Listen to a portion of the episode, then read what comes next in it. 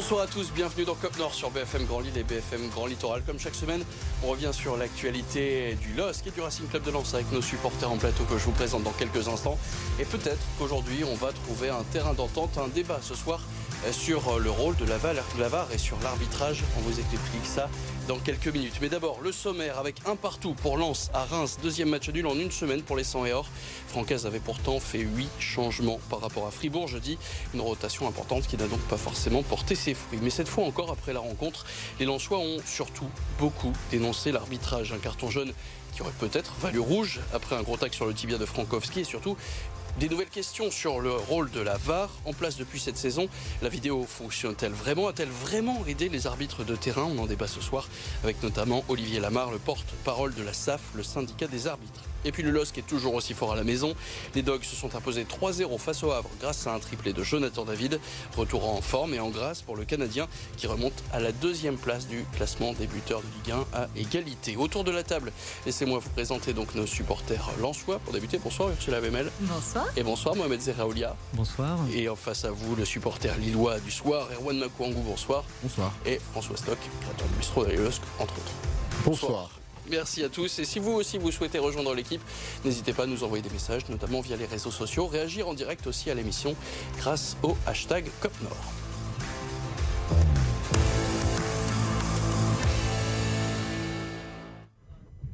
Et on commence tout de suite avec ce match nul, un partout de Lens face à Reims. Résumé de la rencontre avec Antoine Sabardin. Niché entre les deux matchs de Coupe d'Europe, ce déplacement à Reims a obligé Franck Hez à ménager certains joueurs. Pas moins de 5 changements dans le 11 de départ pour des Lensois, piégés juste avant la pause. Mené quelques instants, seulement le Racing trouve les ressources pour égaliser au bout du temps additionnel par Saïd, auteur là de son cinquième but cette saison. Après la pause, la précision manque au coéquipier de Fulgini pour arracher la victoire. Après trois succès de rang, petit coup d'arrêt pour les Lensois qui loupent l'occasion de recoller au top 4. C'est une rencontre où il y a eu beaucoup de débauche d'énergie, à, peu près 113 km parcourus par les joueurs lensois, 112 par les Rémois. Euh, Reims qui a un tout petit peu eu, euh, plus eu le, ballon, hein, qui a aussi plus tenté sa chance que les Lensois. 11 frappes contre 9 et seulement deux tirs cadrés pour les Champenois, un seul pour Lens et pour le but euh, de Wesley Saïd. Alors, c'était une petite nouveauté la semaine dernière, je suis sûr que vous l'avez vu sur nos réseaux sociaux. Vous aviez le choix entre quatre actions à revoir, à, expliquer. On avait le choix entre, eh bien, d'abord les changement de, de Francaise dans le 11 de départ par rapport à, Fribourg, le but de Saïd, le coaching à l'heure de jeu ou encore les manqués en fin de rencontre. C'était très serré hein, ce vote euh, sur, les réseaux sociaux et finalement eh les spectateurs ont choisi de nous demander de débattre sur les manqués, alors notamment de Chavez, hein, puisqu'il en manque deux, mais il y a quand même euh, quatre occasions assez franches pourtant pour les Lensois, Mohamed, Ursula. C'est peut-être ça qu'il a manqué un peu de fraîcheur pourtant dans, cette fin de rencontre? Alors, manquait un peu de fraîcheur quand on voit, bon, Chavez, euh, il, il, est il n'y a pas très longtemps, il est on va dire défenseur piston, c'est pas son rôle d'être attaquant. Euh, moi, je mettrais plus en avant le manqué de, de Guy Lavogui. Très bon retour pourtant d'Abdelhamid aussi. Euh, Et euh, le gros, gros, gros manqué de, de Fulgini. pourtant, il avait fait un, un match pas trop mauvais et sur cette action là, ben c'est vraiment le le, gros loupé quoi. Ursula, un, un, partout pour toi, c'est un bon ou un mauvais résultat quand on va jouer à Reims? Alors compte tenu euh, de la première mi-temps qui était clairement pour Reims, moi je suis assez contente du un partout. Euh, en revanche, bah, les, les quatre ratés comme tu dis, euh, Chavez, mais c'est pas un buteur, comme Mohamed dit, donc finalement on peut pas trop lui en vouloir. Guilavogui et, ouais, et Angelo Fulgini. Euh, moi j'ai un vrai problème avec Fulgini, donc euh, c'est devenu. Euh... aussi, hein. c'est pour ça qu'il a un peu disparu du, du 11 de départ, Fulgini. Erwan, François, pour vous, c'est un bon ou un mauvais résultat pour les Lensois ce match nul à Reims? C'est pas un mauvais résultat, c'est un, un, match nul chez, dans, contre une équipe qui est plutôt, plutôt joueuse. Mm. C'est bien, c'est une période qui va être un peu compliqué avec euh, l'enchaînement des matchs de championnat et de Coupe d'Europe. Ça veut dire qu'il faut faire tourner pour éviter les fatigues, pour éviter, euh, pour garder de la fraîcheur, tout en finalement faisant jouer des joueurs qui sont pas forcément dans le rythme. Hein. Donc euh, là, il va falloir que Francaise trouve la bonne formule. Bah, sept changements dans le 11 de départ pour Francaise. c'était une première hein, pour lui sur le banc lensois. La dernière fois que c'est arrivé, c'était le 8 décembre 2019. Alors on en vient directement à cette action, celle qui a beaucoup fait parler ce week-end. C'est marqué un tacle, un tacle peut-être pas forcément maîtrisé d'Okumu sur le tibia de, Frankowski.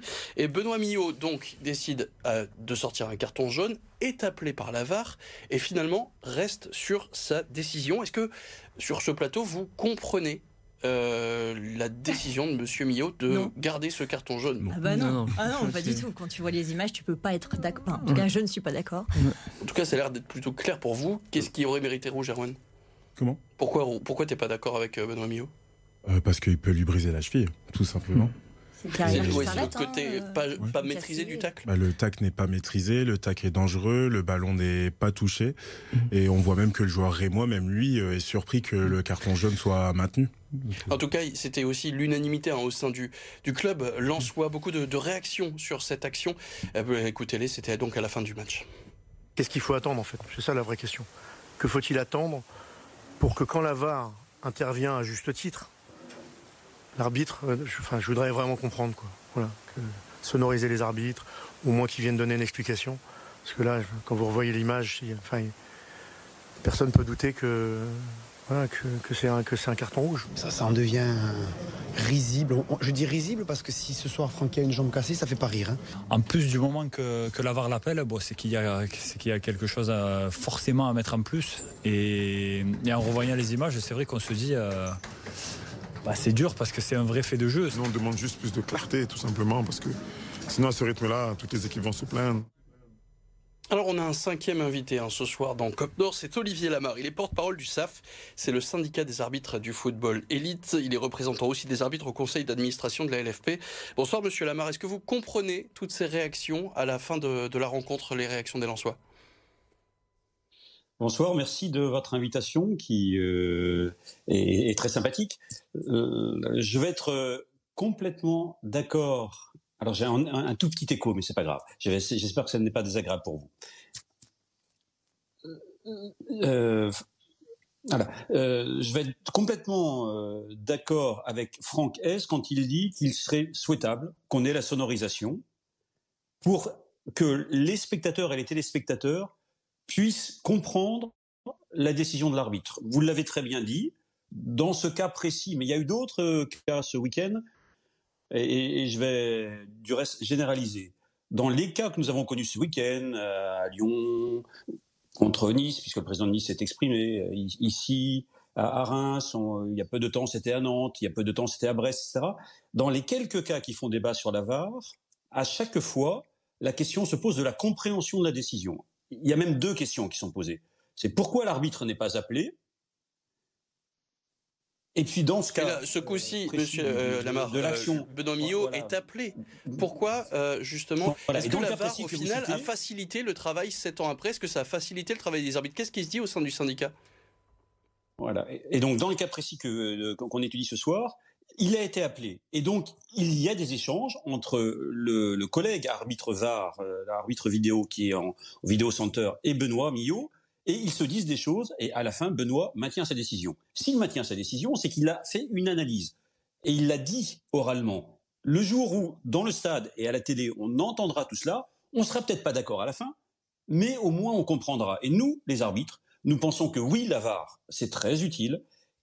95% des grosses erreurs sont rattrapées par la VAR. Mais quand je dis que 95%, et même un peu plus statistiquement que 95% des erreurs sont rattrapées par la VAR, ça veut dire que oui, il reste 4-5% d'erreurs non corrigées. Et donc, on doit continuer à travailler pour progresser.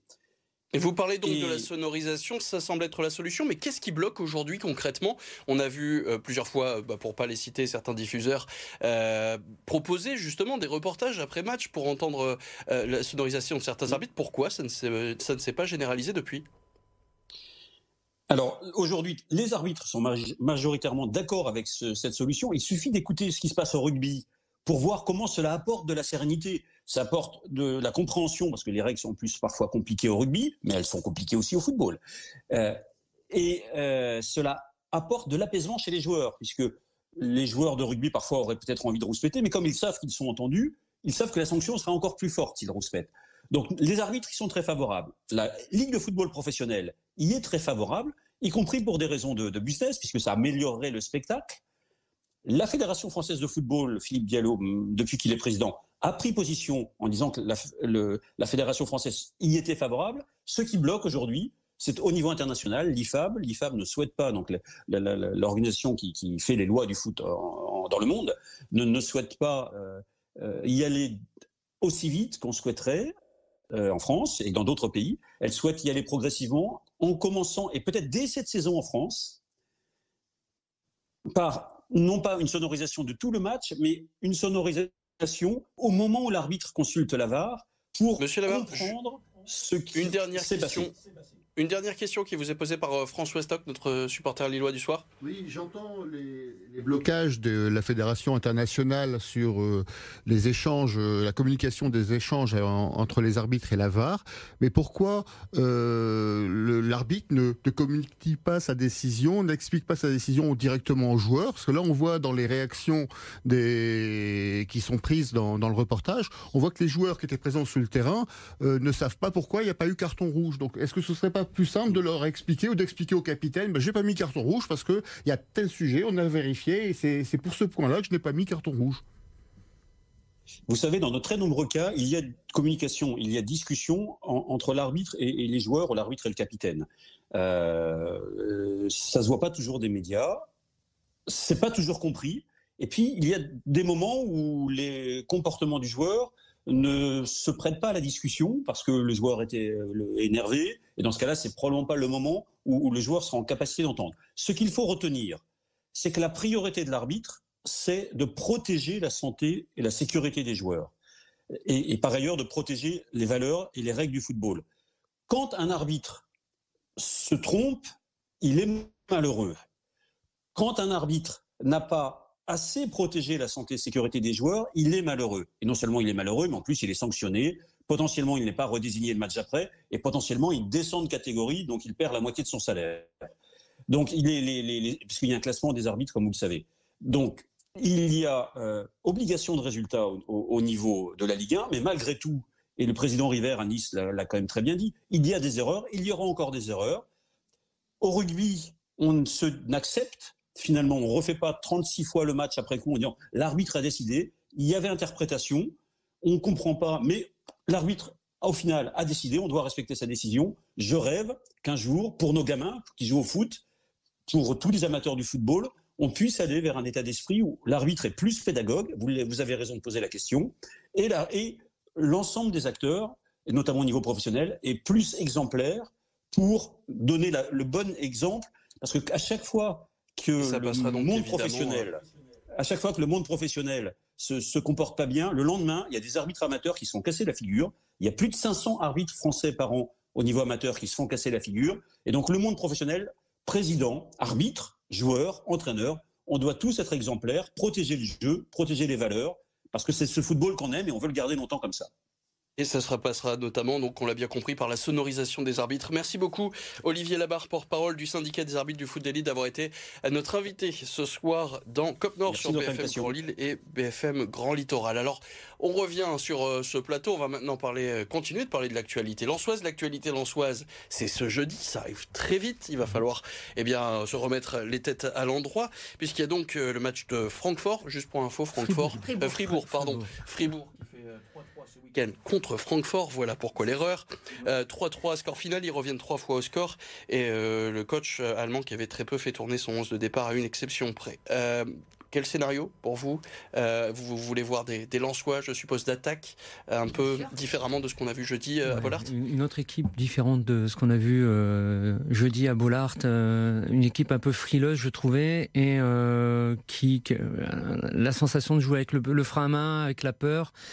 Et là, je me dis, avec le match de Reims, avec tous les changements qu'il y a eu, euh, je pense que l'équipe sera un peu plus compétitive et. Euh, il n'y a pas d'excuse, quoi.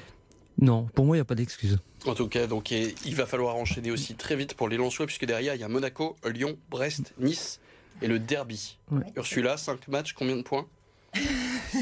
C'est la Ligue des Champions là. c'est de la Ligue 1, c'est les On voit, hein, c'est le très haut du, tableau, à exception avec Lyon, même si c'est pas forcément le, le moment pour, euh, pour jouer Lyon qui enchaîne les victoires toutes compétitions confondues. Mais on voit Monaco 5e, Brest 2e, Nice 3e et Lille actuellement 4e. Combien de points pour toi Si, on en avait, euh, si on en avait déjà 10 euh, sur 15, ce serait déjà pas mal. pas mal bah, pourquoi pas On note ça 10 sur 15, on, verra ça, on verra ça dans un peu plus d'un mois.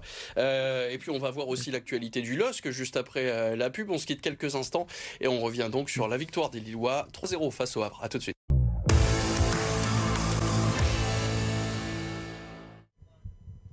On est de retour dans Cop Nord et on va maintenant voir un, triplé de Jonathan euh, David, résumé de la rencontre et de cette victoire 3-0 face au Havre avec Kevin Morand. Comme Angel Gomez, tous les fans du LOSC lui font leur révérence. Jonathan David, remplaçant la semaine dernière pour la défaite à Paris, titulaire et grand artisan du succès nordiste face au Havre. Après une première occasion normande de Grancy repoussée par Chevalier, sur un coup franc, la tête de Lenny Yoro est détournée par le portier Havrais et l'attaquant canadien ouvre le score. Avant la mi-temps, Angel Gomez sert parfaitement Jonathan David pour faire le break. En début de seconde période, Ounas s'est touché dans la surface et obtient un penalty, transformé par David pour le triplé et son 11e but en championnat cette saison. 3-0, le LOSC monte provisoirement sur le podium à la troisième place. Coup d'œil rapide sur euh, la feuille de stats. Vous voyez un des Lillois qui ont eu 62% de possession, plus de 550 passes, 17 tirs dans 8 cadrés. À noter hein, que de ces 17 tirs, 15 ont été tentés à l'intérieur de la surface de réparation. On n'aime pas trop les, frappes de loin côté Lillois. Évidemment, le moment euh, retenu par nos téléspectateurs sur les réseaux sociaux à travers ce nouveau sondage, bah, c'est évidemment le, triplé hein, de Jonathan David dont on va parler dans quelques instants. Jonathan David qui aurait peut-être pu inscrire son premier euh, quadruple quadruplé. Jonathan David, pour vous, là, c'est euh, la renaissance pour euh, le buteur canadien. On l'avait un peu, on l'avait un, peu perdu de vue en 2023. Là, en 2024, c'est lui l'homme en forme côté Lillois? C'est l'homme en forme de ce match. C'est vrai qu'il revient bien. Il a eu une très longue période de disette. Euh, au final, quand on fait le bilan, il arrive à 11 buts, ce qui est un résultat tout à fait honorable. Il est deuxième derrière l'extraterrestre à 21 buts. Et donc c'est satisfaisant. Maintenant, il faut qu'il acquiert cette régularité pour qu'on puisse être présent pour les objectifs de fin de saison. Un deuxième triplé en Ligue 1 pour euh, Jonathan David, on disait, de retour sur le devant de la scène lilloise. Les détails justement de, de ce moment de forme avec Clément Cressio. Un triplé en moins de 50 minutes face au Havre. Une prestation signée Jonathan David, samedi. Je suis totalement satisfait avec le match de, Jonathan. Il, peut faire plus, plus bot, mais trois bottes est important pour l'équipe et pour, pour, pour euh, Jonathan aussi. L'international canadien affiche une très belle forme en ce moment. 5 buts en 3 matchs, autant qu'après les 16 premières journées de Ligue 1. Le voilà désormais deuxième meilleur buteur du championnat, mais son entraîneur est persuadé qu'il peut encore mieux faire. Il a euh, occasion pour faire 4 euh, ou 5, euh, buts. Alors ce triplé tombe à pic avec les huitièmes de finale de la Conférence League qui se profilent, mais aussi en vue du mercato estival. Le contrat de l'international canadien prend fin en 2025 et il est fréquemment cité sur le départ ces derniers mois. Valeur marchande estimée de 50 millions d'euros selon Transfer Market. Le regain de forme est aussi sportif que financier pour le LOSC. T'as pas l'air d'accord avec les 50 millions pour Jonathan David. Erwan, pour toi, il part pas à ce montant-là cet été? Une année de contrat, un attaquant, euh, comme on dit, qui n'a pas toujours été euh, très régulier, qui doit travailler sa finition. Pour moi, 50, c'est, ça peut être cher payé. Mais c'est pas un pur neuf, Jonathan David. On le sait, c'est quelqu'un qui préfère tourner autour de, d'un buteur, d'un vrai buteur. Pour toi, 50 millions, Jonathan David, il part pas à ce prix-là? Après, on sait qu'il peut y avoir de la surenchère qui peut venir euh, d'un club de première ligue. S'il y a un peu de concurrence, on peut l'atteindre. Mais pour moi, on serait plus autour des 35, 40 et pourquoi pas 45. Mais 50, ça me paraît audacieux, ambitieux. François, euh, Erwan, justement, un petit mot de, euh, des Lillois à domicile. On le sait, à l'extérieur, c'est un peu compliqué cette année. À la maison, eh bien, c'est déjà le quatrième clean sheet de suite pour les Lillois euh, à la Decathlon Arena. Ça fait 26 points à domicile. Ils sont premiers ex de Ligue 1 à la maison, égalité évidemment avec le PSG. Citadelle imprenable pour, pour, les, pour les Docs. Comment on explique cette différence? Vous sauriez l'expliquer, vous? Heureusement, donc c'est effectivement un de très forts matchs à domicile, des belles prestations euh, et, un manque d'efficacité à l'extérieur. Je ne sais pas si c'est un syndrome. c'est mental, c'est ce que mental peut-être. euh, Olivier Létang à la mi-temps du match euh, sur, euh, sur le diffuseur de la rencontre, on va peut-être pas le citer, mais en tout cas, il, est- il avait pris la parole, le président lillois, pour dire que c'est peut-être un problème mental. Oui, après, sur un match comme Le Havre ou celui de Clermont euh, quelques, il y a quelques semaines, on est dans, un peu dans le même contexte, c'est-à-dire qu'ils ont la chance de marquer assez rapidement euh, et ça débloque finalement la situation. Et on n'a pas un, un bus devant nous et, et donc on, peut jouer en profondeur, on peut essayer de varier les actions et, la réussite vient. Alors qu'à l'extérieur, parfois c'est un peu compliqué, donc on n'a pas beaucoup de, de profondeur, on joue un peu en, latéral, un peu à la, papasse et, et c'est et c'est ce manque d'efficacité finalement qui nous coûte des points. Mais heureusement, par rapport à d'autres saisons, on, dans ces cas-là, on fait souvent match nul, on perd pas souvent, donc ce qui fait qu'on est finalement assez bien placé au classement. Et ça, on verra ça dans quelques instants. Mais d'abord, on a parlé Coupe d'Europe, évidemment, avec euh, les Lensois jeudi. C'est une semaine un peu de repos hein, pour les Lillois. Mais si on regarde le résultat de la phase allée de la Ligue Europa Conférence, hein, le verdict, c'est ce jeudi, quand on voit euh, le match nul entre l'Ajax, quand on voit par exemple le Dynamo Zagreb qui bat le Betis Séville, quand on voit euh, le match nul entre l'Union Saint-Ginoise et l'Eintracht Francfort. Pour vous, est-ce qu'il y a une équipe là que vous préféreriez affronter sur euh, le prochain tour au mois de mars? Erwan, peut-être? Toutes les équipes seront des pièges, on le voit même sur les résultats quand on voit que l'Ajax était mené 2-0 à domicile au début du temps additionnel. En plus, on part avec ce statut un peu de favori de la compétition. Ça va être un, ça va être un piège dans tous les cas. Donc aucune Euh, équipe là comme ça qui te vient en tête. Autant se taper un gros tout de suite pour avoir une belle affiche, pour euh, que les joueurs soient motivés. Et puis de toute façon, il faut tous, euh, il faut tous les gagner pour remporter le trophée. Verdict donc, ce sera vendredi euh, à 13h pour le tirage au sort. Ah, allez, on regarde donc maintenant le classement de la Ligue 1. Bonne opération ce week-end pour Lille avec 38 points et Lens reste à l'affût. 36 unités au programme cette semaine, on l'a dit. Lens-Fribourg jeudi 18h45. La Ligue 1 dimanche, Lens-Monaco à 13h et Lille-Toulouse à 15h.